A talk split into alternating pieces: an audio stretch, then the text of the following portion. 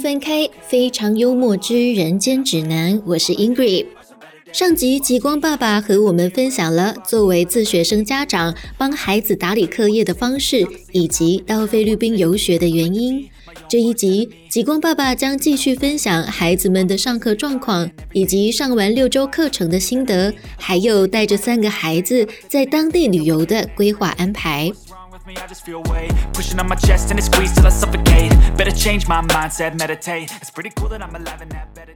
因为每个老师都会这样，包括我的老师，他你你一一进去开始上课，他就会可能会问你 How are you today 啊？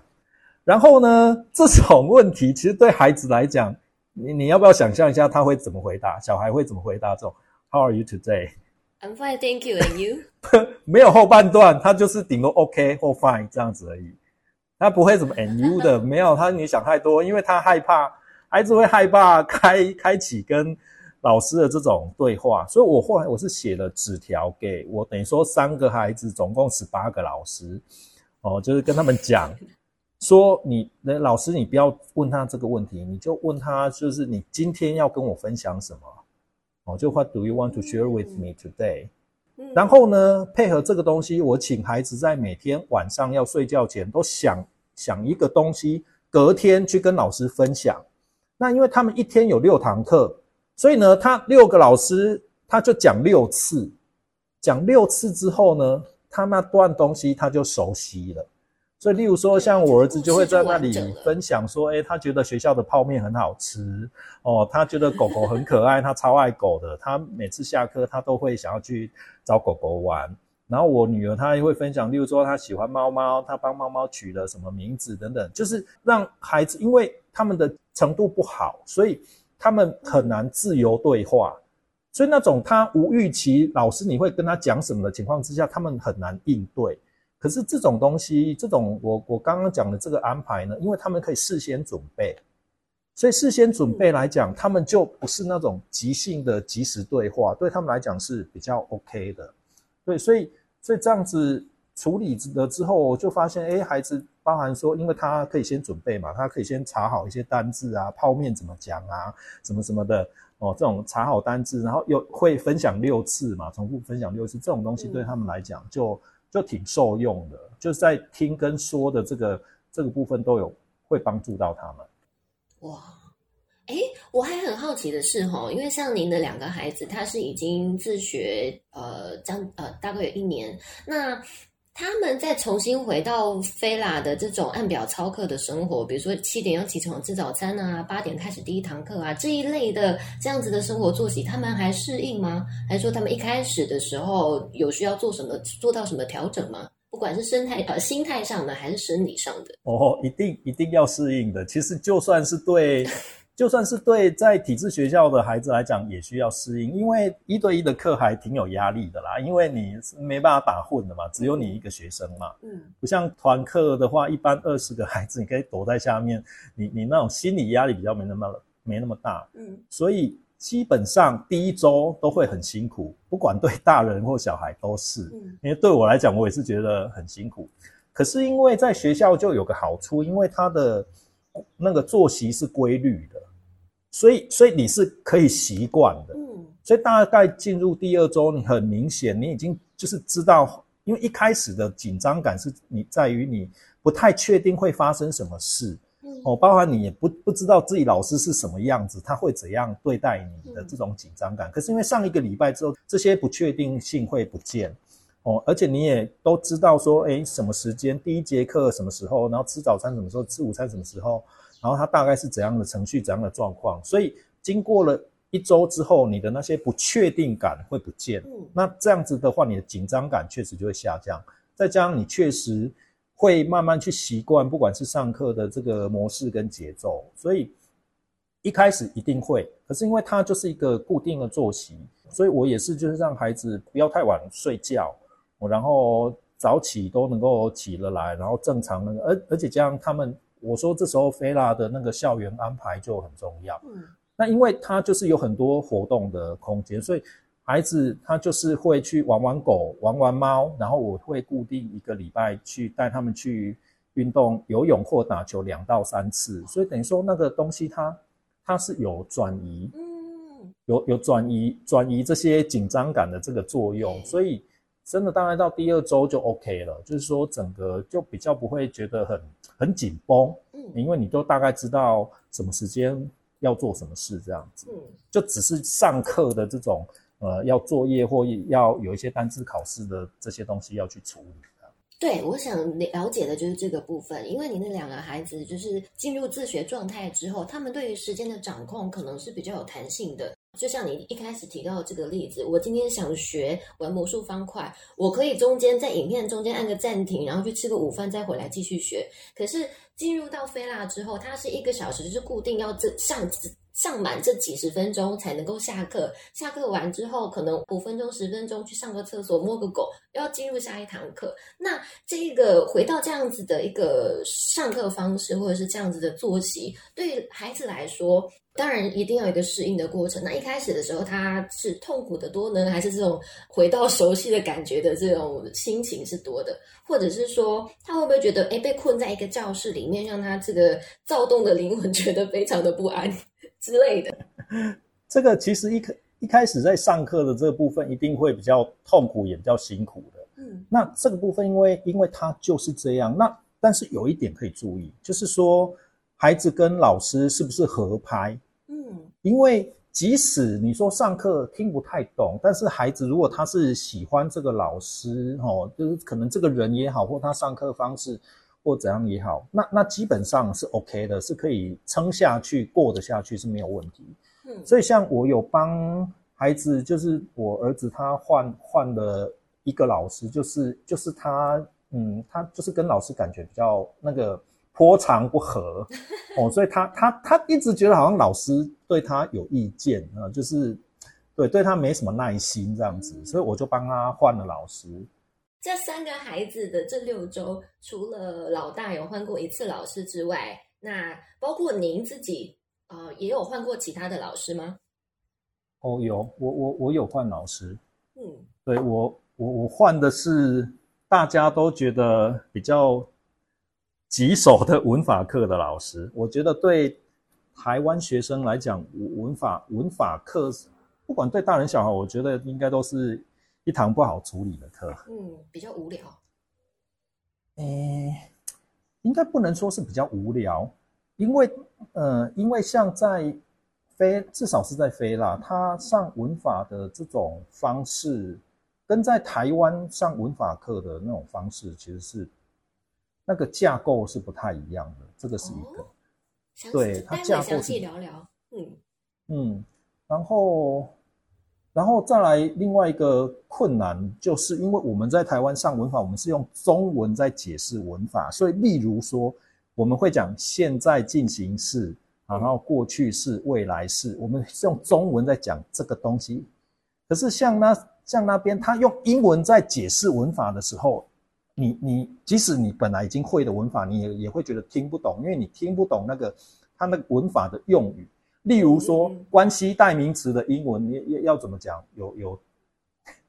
我你要问我，我一时之间也想不起来。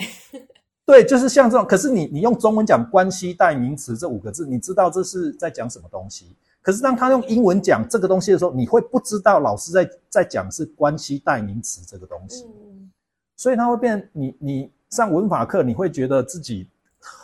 很多东西你会不太容易听得懂。对，所以就是这这两个东西会变成说，文法课这个这个课是对老师来讲是不好教的，就是说，假如教至少是教台湾的学生是不好教。所以我第一个文法老师是比较年轻，我觉得他可能经验上不是很够，所以他第一堂课。他在教我那个五大句型，就是主词，然后动词、受词。这我我想，天呐，你你要跟我讲这个东西吗？我我我我我没有办法再跟你上一次这个东西，因为这东西已经对我是太简单、太基础。可是他那个文法课本呢，等于说他有一本厚厚的文法课本。那因为我的文法入学分数是七七十几趴，算是中等，所以我是拿到了那个中等中级的文法书。那可是那本终极文法书其实有大概七百分之七八十的东西我是已经会的，可是呢，你又没有办法很具体跟老师说，那百分之二三十你还我还不太会或不太熟的东西，分布在哪些角落？那老师如果从第一课 Unit One 开始给你上，你就会很你你就会很浪费时间，因为其实你七八成的东西你是会的。嗯，对，所以我觉得老师没有办法处理我的这个状况，我就换了个老师。那我换了个老师，我就跟他讨论说，我现在状况是这样。那因为他们上课的课本都是同一本。所以，但是他他果然是比较有经验，他就有变通。他后来的方式，他是拿了一本文法的题本出来，他那本就薄薄一本，全部都是题目。然后呢，我就是基本上我不上课本，我直接做题本。然后题本错的。他会回回过头去对应说，哦，这个是第三十四单元的这这个东西的部分哦，这一题是对应到那边，哦，那一题是对应到五十六单元的，所以我我就可以去抓出，他等于说不用重复去上我已经会的东西，他就是用题目来去验证，诶，我还不熟的观念或者是已经忘记的东西。嗯，所以后来我我把那本题本写完，我老师跟我讲说，我是 他上课。上教那么久的课，唯一第一个把那个题目写完的，把那一本写完。哦，对，可是那个跟那个跟他的教学方式有有有关系，并不是说我比以前的学生厉害，而是因为他以前那本题本，他是一个礼拜才会用一次，你每个礼拜五才会让学生练习一下，验证一下。可是我是每天，我是每天就是写写题本，然后去对应课本，写题本对应课本。所以我本来上题本的用题本的时间本来就比较长，所以我是第一个有有机会把那本题本写完的。可是这样子对我来讲就会就是比较是一个比较好的方式。那这个东西我有跟其他的在那边的台湾学生聊过，其实大家都觉得自己的文法课吼上的就是不是很有效率，就对了。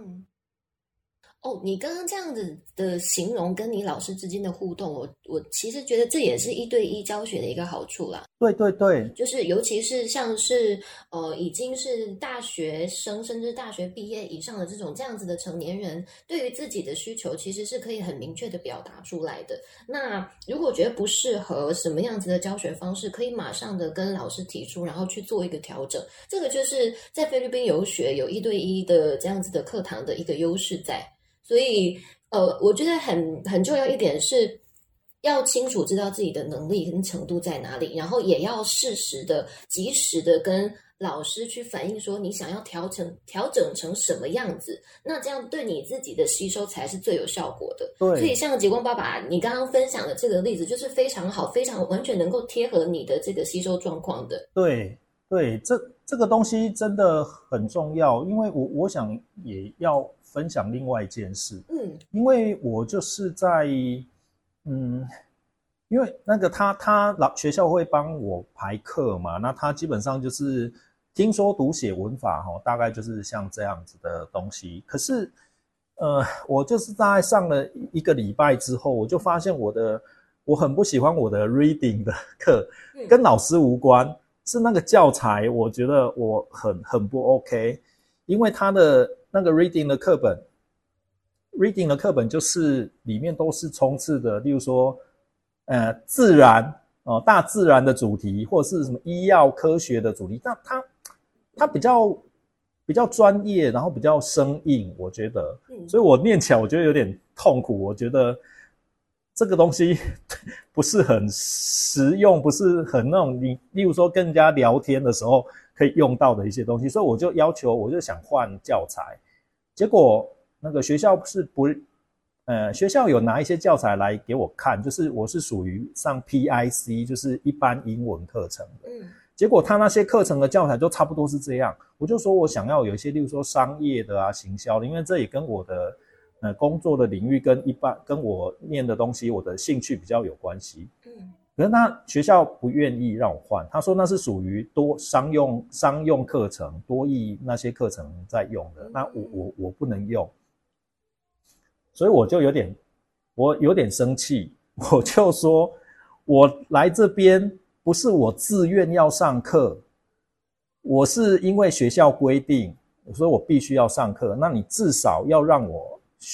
上我想要上的东西嘛，嗯，那我就说，要不然我我不要 reading，我能够把改成那个把 reading 改成 speaking，哦，或 listening 这样子，嗯，然后学校学校才勉强勉强同意。对，就是说，那就说哦，那我就是嗯，看我想要用什么教材，然后反正我呃那个 speaking 的话，反正我就是多跟老师聊天这样子。对，所以嗯，因为学校本来是说他们有既定的架构，所以没有办法那么有弹性。就是他说意思是说，哎，他听说读姐他是有他的教学架构，但是说真的，我觉得这个东西是屁话，因为。各个老师互相根本不知道我其他课在上什么，他哪有什么架架构上的东西？其实他，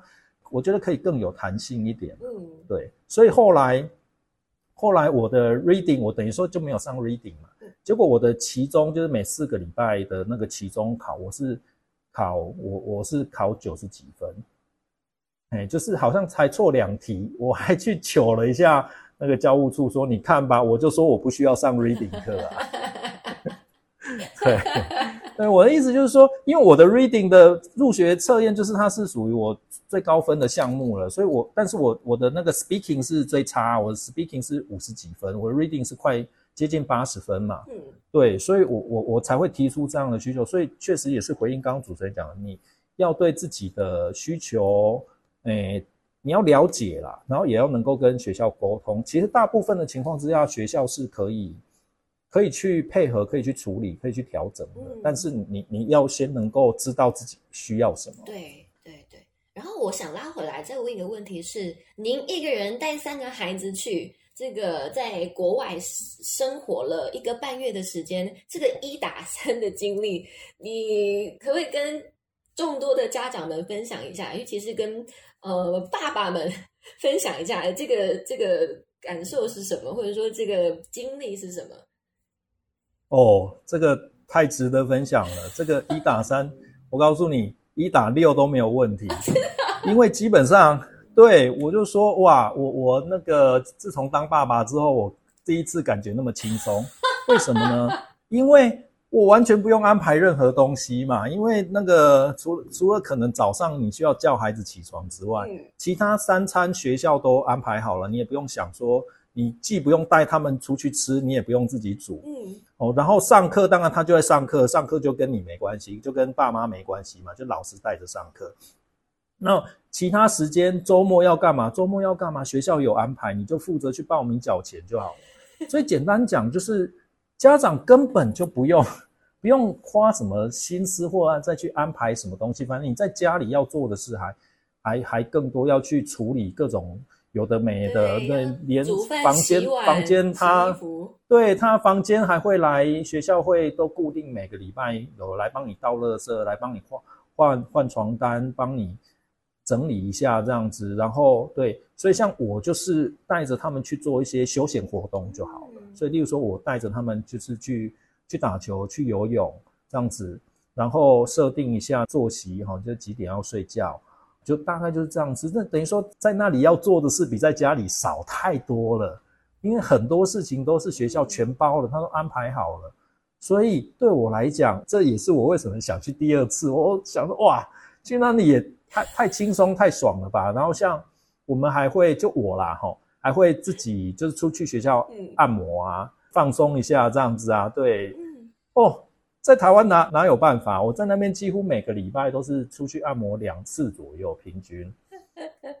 哎，然后你就对，你是趁晚上的时间吗？晚上时间出去按摩，还是说晚上或者是周末？哦，啊，孩子那个那反而孩子反而孩子没有很喜欢外出。对，因因因为他们那个呃，他们他们他们其实因为在学校就足够有很多东西让他们做了啦，让他们玩了。哦，然后再加上我，我也是有让他们带着电脑，他们，诶，因为要平衡一下，所以他们每每天有三十分钟到五十分钟的一个可以玩一下电脑的时间，让他们稍微救赎一下他们，所以他们会觉得平衡，就是说早上很累嘛，早上上课然后比较紧张，然后又要写作业或准备考试，所以你还是得放孩子一条生路，所以我会有一些让他们放松的时间，让他们喘口气，他们就可以完成充电。他们就会甘愿继续明天的 明天的课这样子，对，所以他们其实没什么抱怨，他们还蛮喜欢在那边的生活。哦，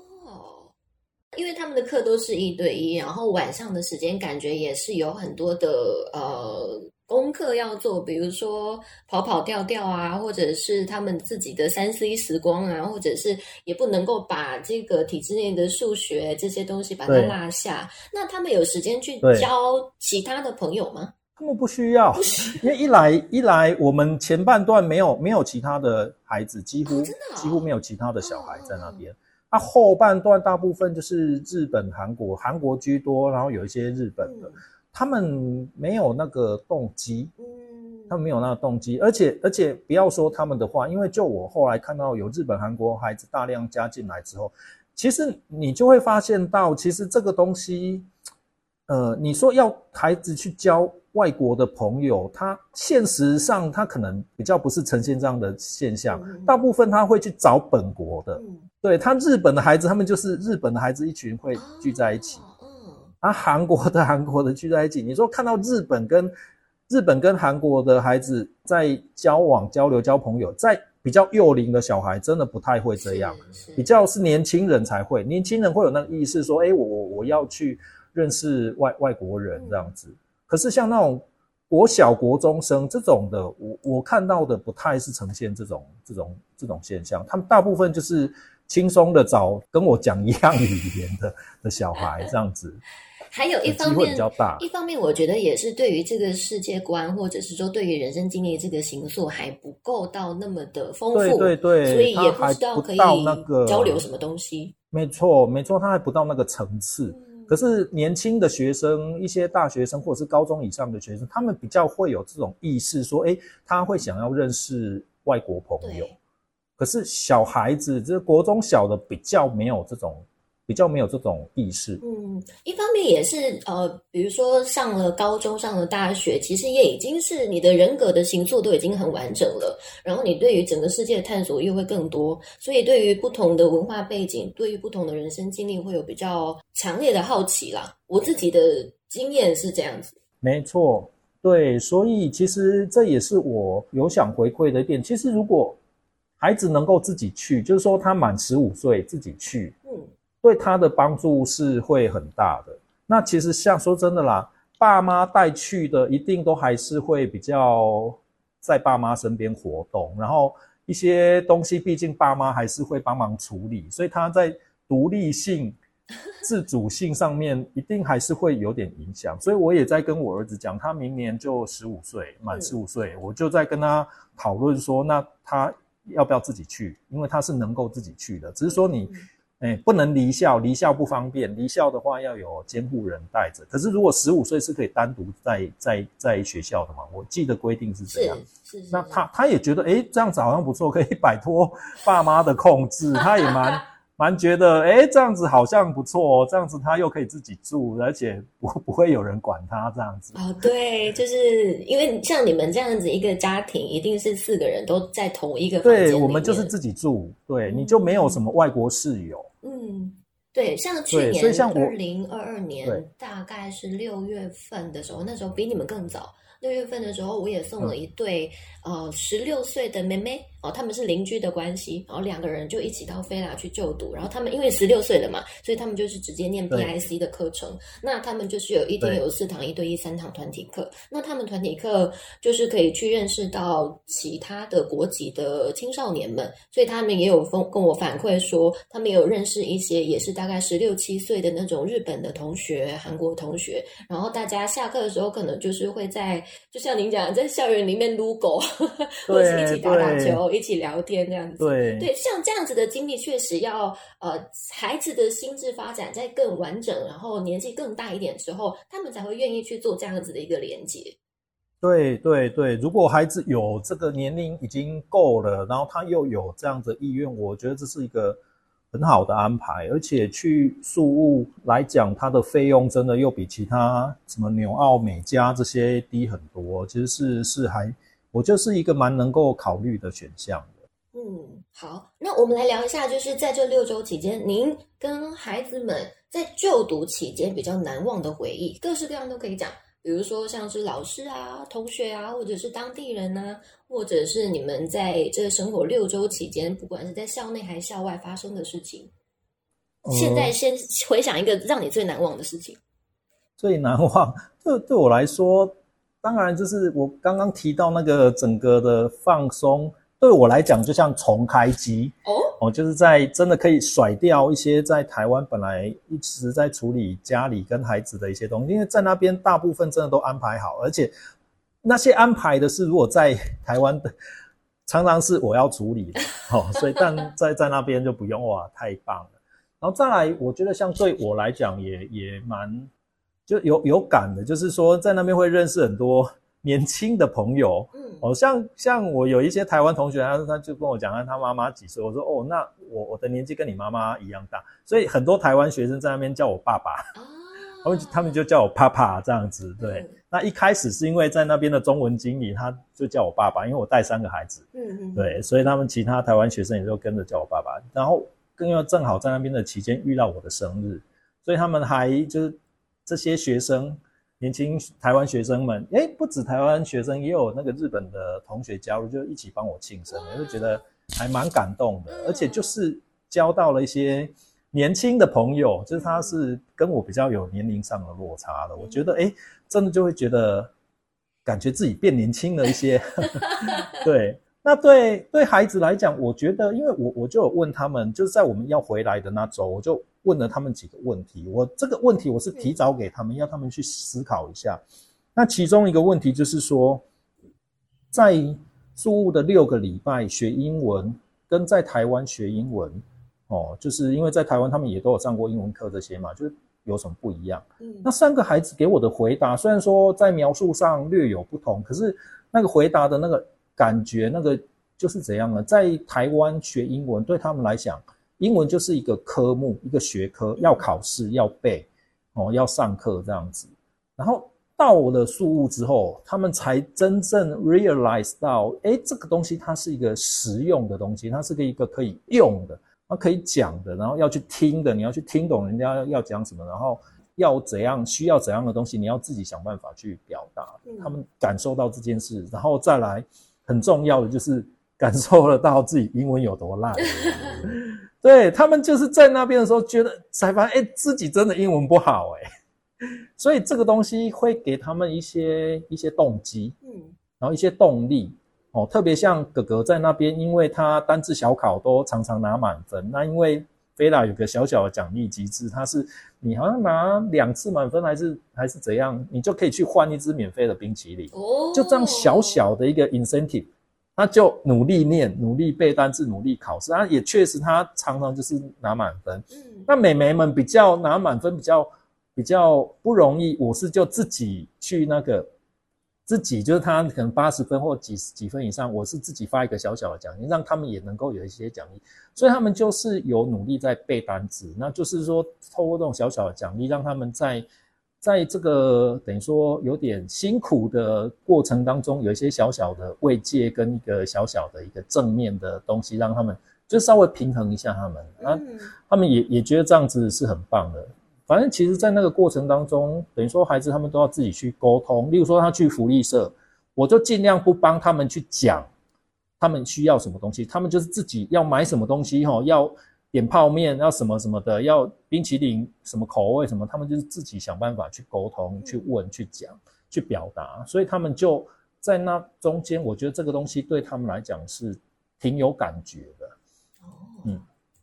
我们比较少聊到的是旅游这一块。那你们，你刚刚您刚刚有提到说，周末的时候，你要么是待在学校，要么就是参加学校的旅游团。那你这五个周末的期间，你们是怎么规划的？我们参加了学校的活动，大概参加了三三次，有三次。其实我我我们因为那段期间，十一月到一月的那个时候，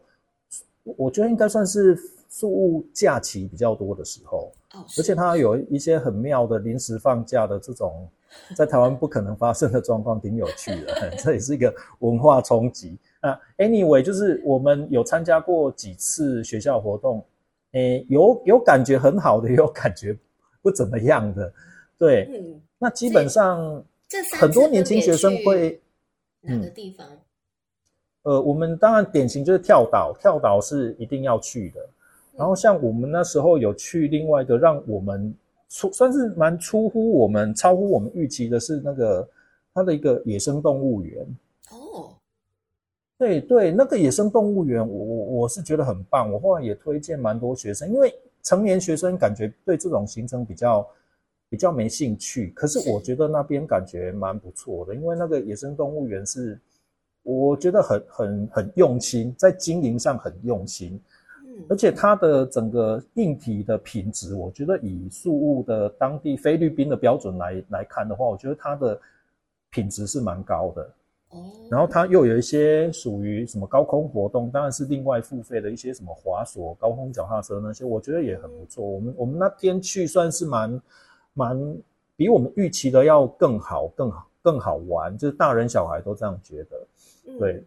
那至于其他的地方，有很多成人同学会往比较远的墨宝啊，然后一些那个 OSLAB 去，但是因为我有跟孩子讲说，我想要把这些东西留到他们比较长大之后，他们自己去玩，我不要 在当六个礼拜都带他们玩遍了那那那边的东西，这样子我。我觉得好像也剥夺了他们的一些什么东西，所以我其实没有特别嘿，我是真的这样想，我不要说都玩遍了，他以后会觉得菲律宾苏那边他他都玩过了这样子，他没有想要再去，对对对对对对，想要再回去那个地方的动力。对对对，而且说真的，因为那些比较远的，对我来讲，如果真的带着孩子，就真的会比较辛苦啊，那跟在学校又不太一样。对，所以其实我我没有真正。呃，花很多去找这种在外面玩的，反正我我自己会是因为受不了学校的伙食，我我周末我一定会出去，我周末基本上不留在学校吃的，我我都会出去吃。可是孩子们的忍受度比较高，他们不一定会想出去，因为在学校他们感觉更轻松，他们可以自由安排他们想做的事，他们要多睡一点觉，或者是要去打个打球，要去游泳运动，或者是打一下电脑，他们都 OK，所以。有时候像后半段就比较尝试我我自己出出去外面，然后孩子是留在学校活动，对，所以对，然后孩子你说真正有的话，他们是那嗯，因为他们去那个像我两个女生，她们喜欢去呃 S M C side 那边有滑滑冰，嗯，对，滑冰滑冰场，溜冰场，就是冰刀的那种溜冰场，滑冰那个应该算滑冰。你像像台北小巨蛋那样子的，对啊，因为这个东西在台湾在高雄是没有这样场地，嗯，所以像他们去那里，他们就去那里学，然后也 把它学会了，所以这个是少数说他们周末会想要出去去的地方。那因为其他那些什么在宿市区的那种点，通常比较孩子比较没有太大兴趣，所以其实反而我们周末的活动没有一般成人学生来的那么多彩多姿，我们是比较平实一点，嗯，对。那你们前期还是有参加过一两次学校的这个旅游 package 吗？对。那可不可以分享一下，说参加学校的旅游的话，从一开始，比如说你要申请，然后到后面出发，学校有什么样子的配置，然后到回到学校，它的整个旅程是呃，比如说是多久？是两天一夜还是一天？这些细节跟我们多讲一些。好，其实这个这个东西，它学校它有一些固定的，可以说是固定。例如说，它就是轮流会有个跳岛活动。然后有那种志工团，但是志工团的那一次我们没有报名，没有参加。然后像后来有这个野生动物园，然后有有一些其他，其实学校会看，他会看假期的长短哦，然后他会去做不同的安排。那我刚刚讲的跳岛跟自工团，它基本上这两个基本上是每个月都一定会有的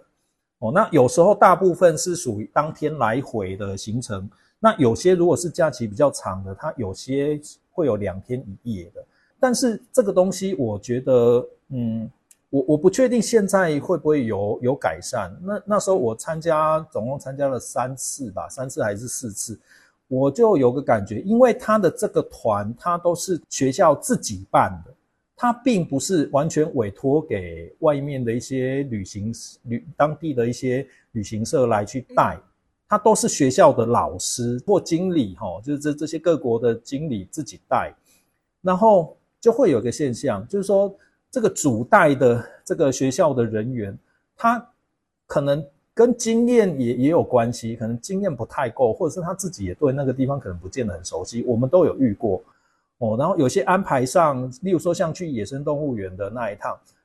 那个经理就自己讲，他他其实没有去过很多次，所以嗯里面蛮大的，所以在游玩的那个路线上其实是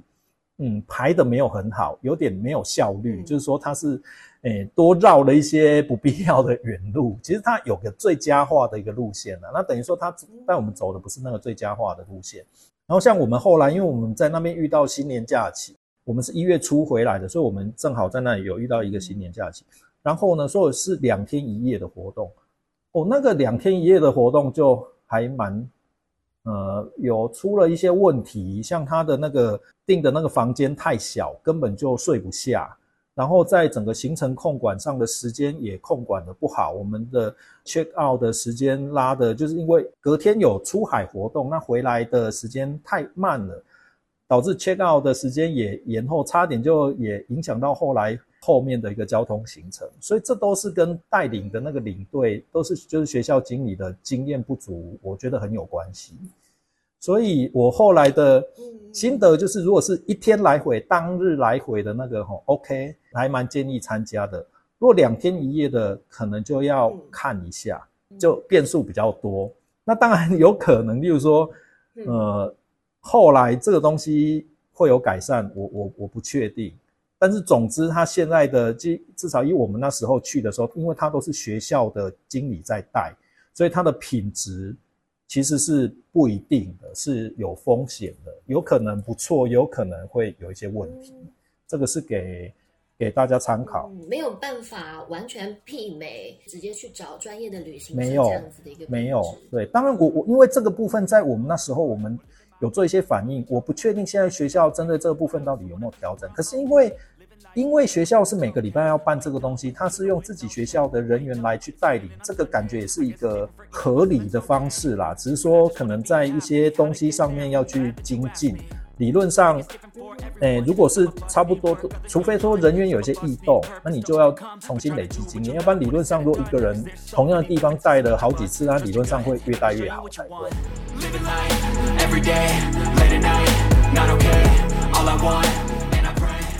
下集极光爸爸将和大家聊聊家长视角对菲拉的优点与吐槽，并且详细分析为何自学的孩子们适合菲律宾游学。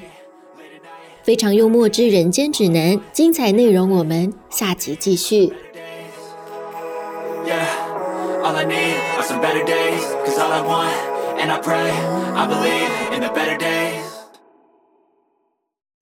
非常幽默之人间指南也有 live 社群喽，集数上新，还有节目里提到的资讯分享都不想错过，欢迎加入社群一起参与讨论。